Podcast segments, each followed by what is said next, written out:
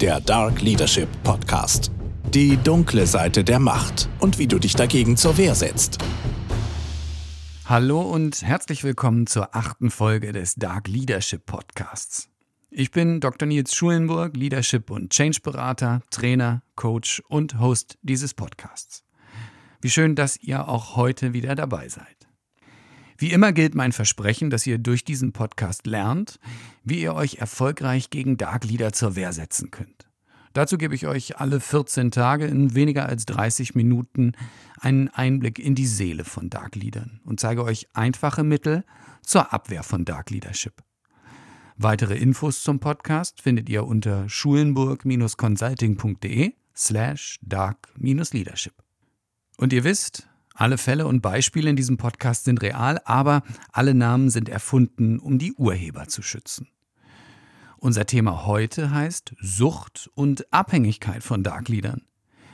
Es geht mir dabei speziell um die Frage, mit welchen Mechanismen Darkleader uns von sich abhängig machen und unter welchen Voraussetzungen die Arbeit mit Darkleadern uns süchtig macht. Ein verführerisches Thema, seid gespannt. Folge 8 der Case. Heute möchte ich euch von Jens erzählen. Jens war abhängig von einem Dark Leader, beziehungsweise besser gesagt von den Anreizen, die sein Chef ihm gab. Wie kam es dazu?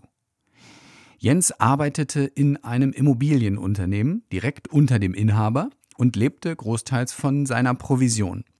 Sein Fixgehalt war also relativ gering, durch seine Provision konnte er sich jedoch ein stattliches sechsstelliges Jahresgehalt verdienen.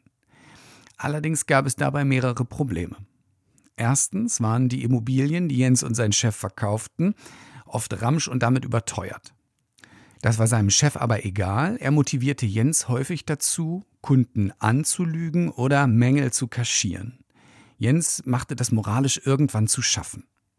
Zweitens behandelte Jens Chef nicht nur seine Kunden schlecht, sondern auch ihn, indem er ihm zu viel, zu lange und zu ungesund arbeiten ließ.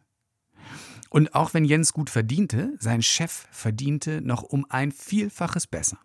Und das Thema Geld spielte in den Gesprächen zwischen Jens und seinem Chef die dominierende Rolle. Sie redeten kaum über irgendetwas anderes.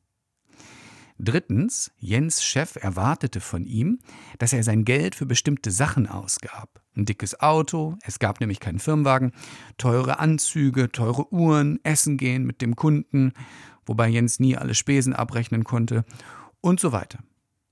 Am Ende war also von dem hohen Bruttogehalt kaum etwas übrig.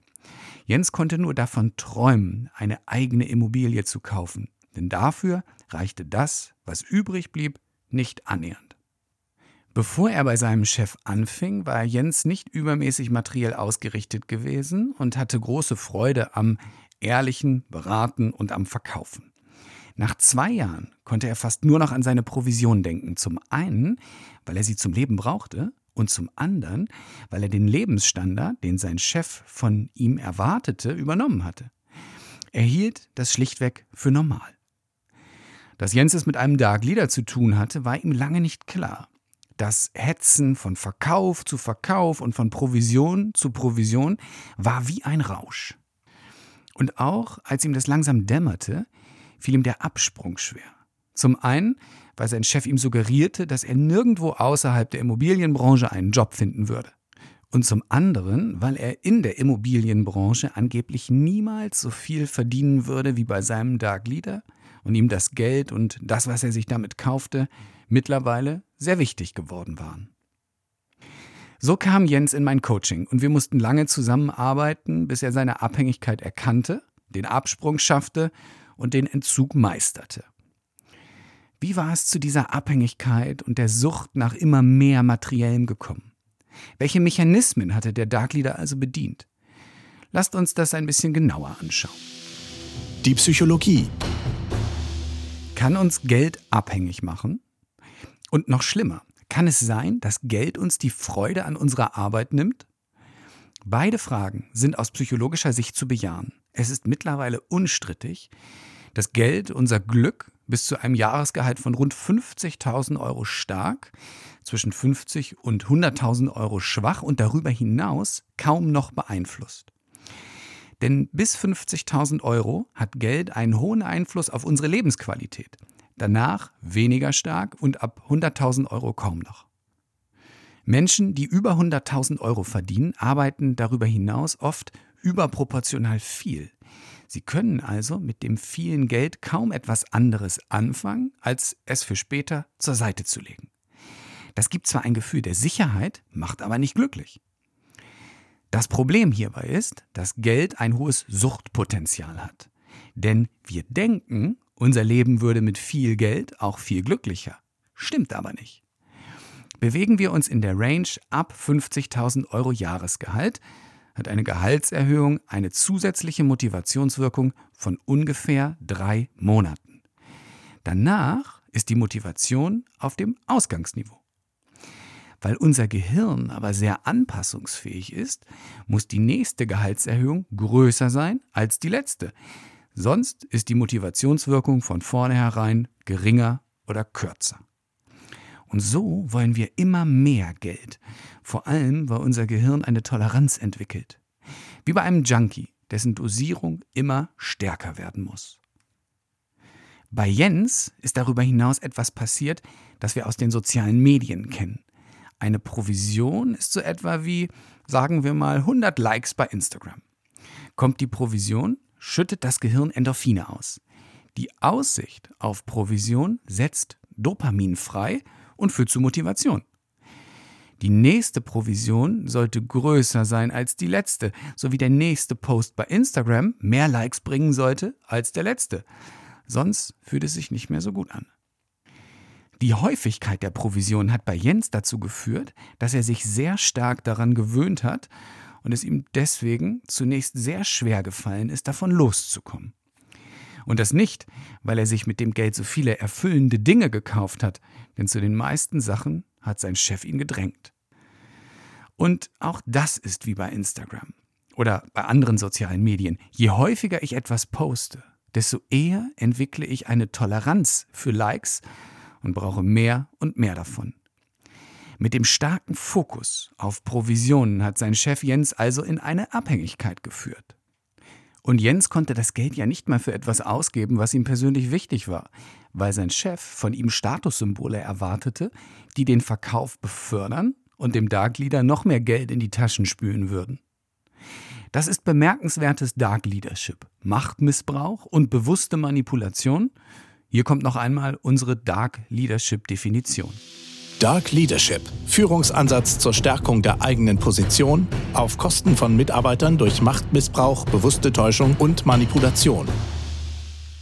Materielle Dinge sind oft sehr verführerisch, vor allem für junge Menschen, die Karriere machen wollen. Für Jens war es attraktiv, als sein Chef ihm in Aussicht stellte, was er verdienen würde und was er sich damit alles leisten könnte. Aber glücklich gemacht hat es Jens nicht, ganz im Gegenteil. Denn zum einen hat Jens eine Toleranz gegenüber ganz vielen wertigen Dingen aufgebaut, zum Beispiel tollen Autos oder teuren Uhren, und musste deren Wertschätzung erst wieder neu lernen. Und zum anderen kam es zum sogenannten Crowding Out. Jens intrinsische Motivation wurde durch extrinsische Anreize verdrängt. Klingt kompliziert, ist aber eigentlich ganz simpel. Intrinsische Motivation bedeutet, dass eine Tätigkeit auf mich motivierend wirkt. Zwar wird oft behauptet, intrinsische Motivation sei die Motivation, die von innen kommt, aber das stimmt nicht, denn Motivation kommt immer von innen. Schließlich ist Motivation nichts anderes als die Ausschüttung von Dopamin in unserem Gehirn aufgrund von Anreizen, also in Aussicht gestellten Belohnungen. Ist eine Tätigkeit für mich attraktiv, dann führt diese Tätigkeit zur Dopaminausschüttung. Das ist dann die intrinsische Motivation. Ist eine Belohnung für eine Tätigkeit für mich attraktiv, dann führt die Aussicht auf diese Belohnung zur Ausschüttung von Dopamin. Das ist dann die extrinsische Motivation. Egal welche Art von Motivation vorherrscht, extrinsisch oder intrinsisch, beides fühlt sich erst einmal gut an. Denn das Dopamin führt zur Aktivierung bestimmter Bereiche in unserem Gehirn. Und das nehmen wir als angenehm bis euphorisierend wahr. Das ist im Übrigen der Grund, warum Menschen Drogen wie Kokain, Speed, also Amphetamine, Crystal Meth oder bestimmte Medikamente wie Ritalin oder Adderall nehmen. Alle diese Drogen wirken auf die ein oder andere Weise aktivierend auf unser Dopaminsystem. Und das fühlt sich gut an. Aber genug von den Drogen, wir waren ja beim Crowding Out. Das bedeutet, dass extrinsische Anreize die intrinsische Motivation verdrängen. Je häufiger und je intensiver ich extrinsisch für eine Tätigkeit belohnt werde, desto weniger entfaltet sich das intrinsische Anreizpotenzial. Denn die Freude an einer Tätigkeit ist oft weniger euphorisierend als die Belohnung dafür, insbesondere wenn es eine große Provision, ein dicker Firmenwagen oder eine super Beförderung ist. Das merkt sich unser Gehirn und strebt irgendwann nur noch nach dem Kick durch die extrinsischen Belohnungen und vergisst dabei ganz die Freude, die es einmal an der eigentlichen Tätigkeit hatte. Und so war es bei Jens auch. Er mochte es eigentlich sehr, Kunden zu beraten und ihnen etwas zu verkaufen, das hohe Qualität hatte und mit dem sie zufrieden sein konnten. Aber der Fokus aufs Materielle verdrängte diese Freude, bis sie irgendwann ganz verschwunden war.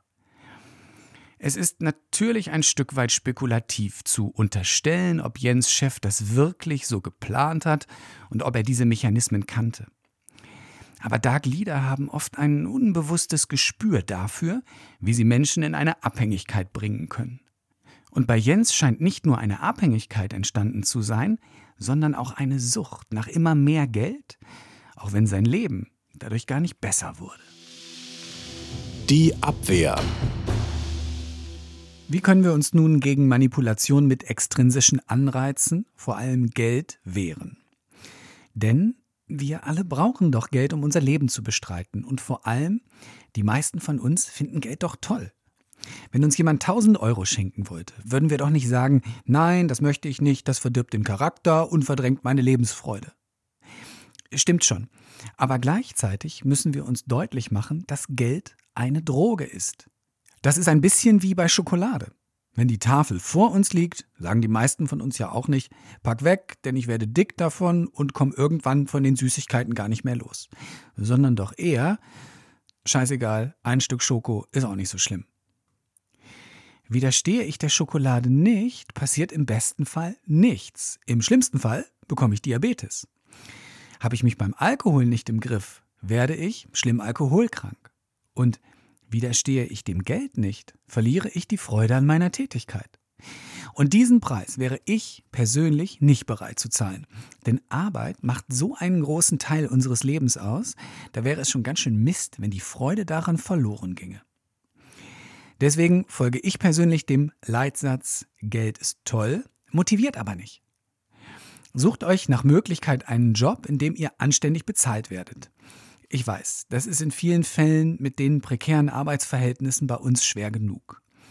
Aber wenn euch das gelingt, wenn ihr einen Job habt, mit dem ihr euren Lebensunterhalt gut bestreiten könnt, dann seht zu, dass euch der Job erfüllt.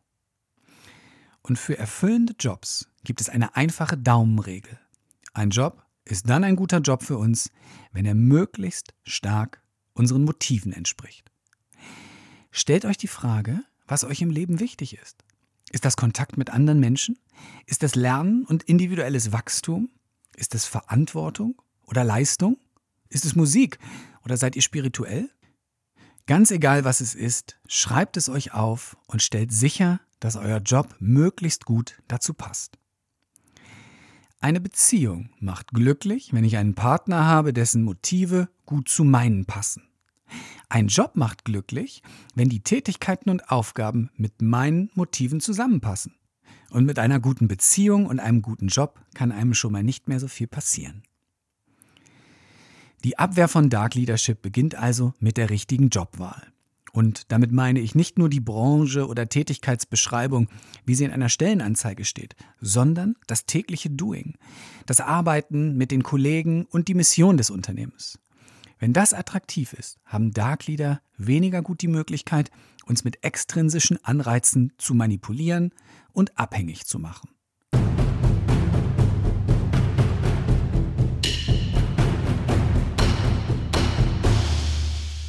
Was heißt das nun konkret? Der Job muss zu den Motiven passen. Vor allem, wenn ihr einen Job neu beginnt, versucht schon im Bewerbungsverfahren herauszufinden, wie gut der Job zu dem passen wird, was euch wichtig ist. Habt den Mut, Fragen zu stellen, die euch Rückschlüsse hierzu ermöglichen. Und dann ist die Probezeit wichtig. Zwar können Arbeitnehmer im Gegensatz zu Arbeitgebern einen Arbeitsvertrag jederzeit kündigen, in der Probezeit geht das aber relativ schnell, nämlich innerhalb von zwei Wochen. Und es ist lebenslaufverträglicher, auch wenn ich in einer anderen Podcast-Folge gesagt habe, dass Brüche im Lebenslauf nicht so dramatisch sind. Aber dennoch, wenn der Job nicht zu unseren Motiven passt, sollten wir das möglichst schnell herausfinden und handeln. Und wie wehren wir uns gegen Manipulationsversuche durch Dark Leader? Sollten wir keine Jobs akzeptieren, die eine Provision beinhalten? Sollten wir Gehaltserhöhungen ablehnen? Natürlich nicht. Manche Jobs gibt es ja gar nicht ohne variable Komponente. Aber wenn ihr die Wahl habt, setzt aufs Fixum und versucht möglichst wenig über monetäre Aspekte Motivation zu gewinnen, beziehungsweise euch von Führungskräften einreden zu lassen, das sei etwas Gutes. Wenn ihr merkt, dass ihr in einer Money Culture gelandet seid oder drauf und dran seid, dort zu landen, dann seid skeptisch, so verführerisch Filme wie Wolf of Wall Street oder so auch sein mögen. Wenn ihr merkt, dass eure Gedanken viel ums Thema Geld kreisen, lenkt sie aktiv auf das, was euch am Job am besten gefällt. So schützt ihr euch vor Crowding Out. Außerdem möchte ich euch ein Vision Board oder Dream Board empfehlen. Das ist eine Tafel, auf der ihr eure persönliche Vision oder euren Traum visualisiert. Was wollt ihr erreichen im Leben? Wovon seid ihr überzeugt, dass es euch glücklich macht? Eine Familie? Ein Wohnmobil, mit dem ihr durch Europa reisen könnt? Zeichnet, nutzt Bilder aus dem Internet oder Zeitschriften und visualisiert möglichst präzise, was ihr erreichen wollt. Auf meinem Vision Board ist ein Segelboot abgebildet, denn das ist mein großer Traum, irgendwann durchs Mittelmeer zu segeln und die Wellen zu genießen. Prüft alle extrinsischen Anreize dahingehend, ob sie das Erreichen eurer Vision oder eures Traums unterstützen. Wenn nein, versucht sie gegen solche Anreize einzutauschen, die das tun. Ihr müsst keine Beförderung annehmen, wenn das nicht Teil eures Traums ist. Und wenn man euch Geld anbietet, versucht Geld nicht als Geld wahrzunehmen, sondern als Möglichkeit, eurem Traum näher zu kommen. Für mich ist die Bezahlung für einen lukrativen Auftrag keine Zahl auf dem Konto, sondern der Anker oder das Segel für mein Segelboot, das ich hoffentlich irgendwann mal haben werde. Es geht mir also gar nicht darum, dem Geld oder anderen extrinsischen Anreizen zu entsagen, sondern sowohl den Job als auch die Anreize, die wir dafür bekommen, im Einklang mit unseren Motiven zu gestalten. Wenn wir wissen, was wir wollen, gibt uns das eine Sicherheit, die uns auch davor schützt, dass uns Dark Leader in eine Abhängigkeit treiben. Die Hörerfrage, das wolltet ihr wissen. Auch heute haben wir wieder eine Hörerfrage von einem Herrn. Das freut mich tatsächlich sehr. Hier ist die Frage von Max. Hallo Nils, ich habe ein Beispiel zu Dark Leadership aus meinem letzten Job. In meinem One-on-One -on -One mit dem Vorgesetzten habe ich Projektvorschläge und strategische Ideen vorangetragen. Daraufhin hat er die komplett in Frage gestellt und abgewehrt. Ich habe anschließend mitbekommen, wie er diese Vorschläge unmittelbar danach seinem Vorgesetzten als seine herangebracht hat oder teilweise in den äh, Teammeetings und daraus sind tatsächlich konkrete Projekte entstanden mit ihm als ähm, Initiator. Grundsätzlich war das mit meinem direkten Vorgesetzten so, dass er seinem Vorgesetzten fast immer ein stark verzerrtes Bild äh, vom Team und vom operativen Zustand dargestellt hat und sich dabei selbst immer besser gestellt hat, während das Team sehr, sehr schlecht dabei ausgesehen hat. Und noch die Frage dazu, wie hätte ich mich damals verhalten können? Danke, Max, für deine Frage. In dem Fall, den du beschreibst, finden wir mehrere Mechanismen von Dark Leadership. Zunächst den Aspekt, auf den sich deine Frage hauptsächlich bezieht, nämlich das Ausnutzen von Ideen durch den Dark Leader zu dessen eigenem Vorteil. Ein zweiter wichtiger Aspekt ist allerdings das verzerrte Bild, das dein Dark Leader von eurer Abteilung gegenüber seinem eigenen Vorgesetzten gezeichnet hat. Auch das ist typisch für Dark Leadership. Auf beide Verhaltensweisen kann und sollte man reagieren. Wie kannst du reagieren, Max, wenn du merkst, dein Chef verkauft deine oder eure Ideen als seine eigenen, wertet sie aber dir oder euch gegenüber systematisch ab? Wenn dir ein solcher Fall auffällt, suche sofort das Gespräch mit deinem Chef und mach klar, dass ein solches Verhalten nicht akzeptabel ist. Das Muster hierzu haben wir bereits in der ersten Folge besprochen. Was ich nicht akzeptiere, was ich erwarte, was die Konsequenz ist. Deine Aussage hätte dann wie folgt lauten können. Ich akzeptiere nicht, dass Sie meine Ideen mir gegenüber abwerten, sie dann aber vor Ihrem Chef als Ihre eigenen verkaufen. Ich erwarte, dass Sie mich korrekt als Urheber einer Idee benennen, wenn Sie diese weitergeben. Als Konsequenz werde ich nun die Entstehung aller Ideen sauber dokumentieren, um meine Urheberschaft in Zukunft zu beweisen. Wichtig dabei ist, das Gespräch nicht als Dialog zu führen, sondern als Ansage an deinen Chef, so schwer das auch sein mag. Im weiteren Verlauf solltest du dann nicht nur alle Ideen, die du hast, sauber dokumentieren, sondern auch deren Evolution. Damit meine ich, dass sich Ideen ja entwickeln. Schreibe auf, wann du den ersten Einfall hattest und wie sich die Idee im Laufe der Zeit weiterentwickelt hat. Dokumentiere auch, mit wem du über die Idee gesprochen hast, damit du später im Zweifel Zeugen nennen kannst. Außerdem hättest du einen Termin mit dem Vorgesetzten des Dark Leaders machen können, um ihn ins Bild zu setzen oder ihm zumindest deine Sicht der Dinge zu schildern. Kommt ein Termin nicht in Frage, schreib eine Mail, sodass der Vorgesetzte des Dark Leaders später nicht behaupten kann, er hätte von nichts gewusst. Und dann ist natürlich die Frage, wie sich die Situation weiterentwickelt hätte. Deine Ansage an den Dark Leader und das Gespräch mit dessen Chef hätte wahrscheinlich in einem ersten Schritt zu einer heftigen Gegenreaktion und viel Druck geführt. Das auszuhalten ist nicht ganz leicht, das weiß ich, in den meisten Fällen aber wie ein Sturm, der sich wieder verzieht und keine echten Schäden hinterlässt. Und die eben angesprochene Reaktion, also das direkte Gespräch nach dem benannten Muster sowie die Information an den Vorgesetzten des Dark Leaders, hätte bei jeder weiteren Eskalation oder Drohung erneut genutzt werden können. Wichtig ist es, standhaft zu bleiben und dem Dark Leader mit Nachdruck deutlich zu machen, so geht es nicht. Und wenn es weitergehen sollte, wird es immer eine entsprechende Reaktion geben.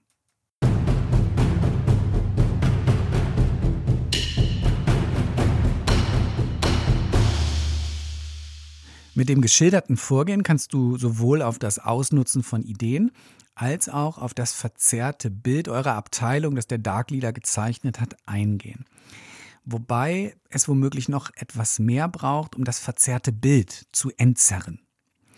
Auch hier hilft meines Erachtens nur eine klare Dokumentation gegenüber dem Vorgesetzten des Dark Leaders. Ladet ihn in euer Team ein, teilt Herausforderungen und Erfolge, im Zweifel auch ungefragt mit ihm und präsentiert eure Version davon, wie ihr seid und wie ihr arbeitet. Ob der Dark Leader dann wie gewohnt weitermacht, hängt stark von der Reaktion von dessen Vorgesetzten ab. Und hier könnte man ja denken, dass sicherlich keine positive Reaktion zu erwarten ist, sonst hätte der doch bestimmt schon früher was bemerkt oder unternommen. Hier ist es mir noch einmal ganz wichtig darauf hinzuweisen, dass Dark Leader sehr geschickt darin sind, Menschen zu manipulieren. Auch wenn ihr glaubt, dessen Vorgesetzter weiß bestimmt alles und heißt es gut, die Chance ist groß, dass er keine Ahnung hat, was vor sich geht, weil er getäuscht und manipuliert wurde.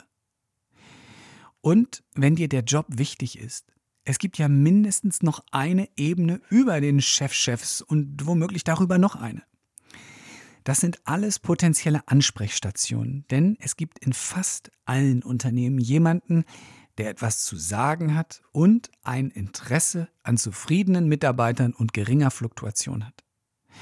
Oft sind diese Leute nur zu weit weg von der Basis, sodass sie das Agieren von Dark Leadern oft einfach nicht mitbekommen. Also Max, ich hoffe, es kommt nicht wieder so weit und du hast mit deinen nächsten Vorgesetzten mehr Glück. Alles Gute für dich. Let's wrap it up. Die wichtigsten Erkenntnisse dieses Podcasts. Auch für die heutige Folge möchte ich die wichtigsten Dinge wieder zusammenfassen. Erstens, Geld ist als Motivator relativ ungeeignet, denn in der Regel steigert Geld die Motivation nur für rund drei Monate. Zweitens, Geld bringt ein hohes Suchtpotenzial mit sich und kann die intrinsische Motivation, also die Motivation für eine Tätigkeit selber, verdrängen. Drittens, die wichtigste Regel zur Steigerung von Motivation lautet, finde heraus, was dich antreibt und treibe dich damit an. Stellt also fest, welche Motive bei euch stark ausgeprägt sind und findet eine Tätigkeit, die gut zu diesen Motiven passt. Ein Vision Board, auf dem Motive und daraus resultierende Ziele visualisiert sind, kann euch dabei helfen. Viertens, wenn ihr es mit einem Dark Leader zu tun habt, der eure Ideen klaut und sie als seine eigenen verkauft, dann sprecht das direkt an. Die Struktur was ich nicht akzeptiere, was ich erwarte, was meine Konsequenz ist, kann als Grundlage dabei dienen. Und fünftens, wenn ein Dark Leader ein verzerrtes Bild eures Teams an seinen eigenen Vorgesetzten weitergibt, dann sprecht diesen an.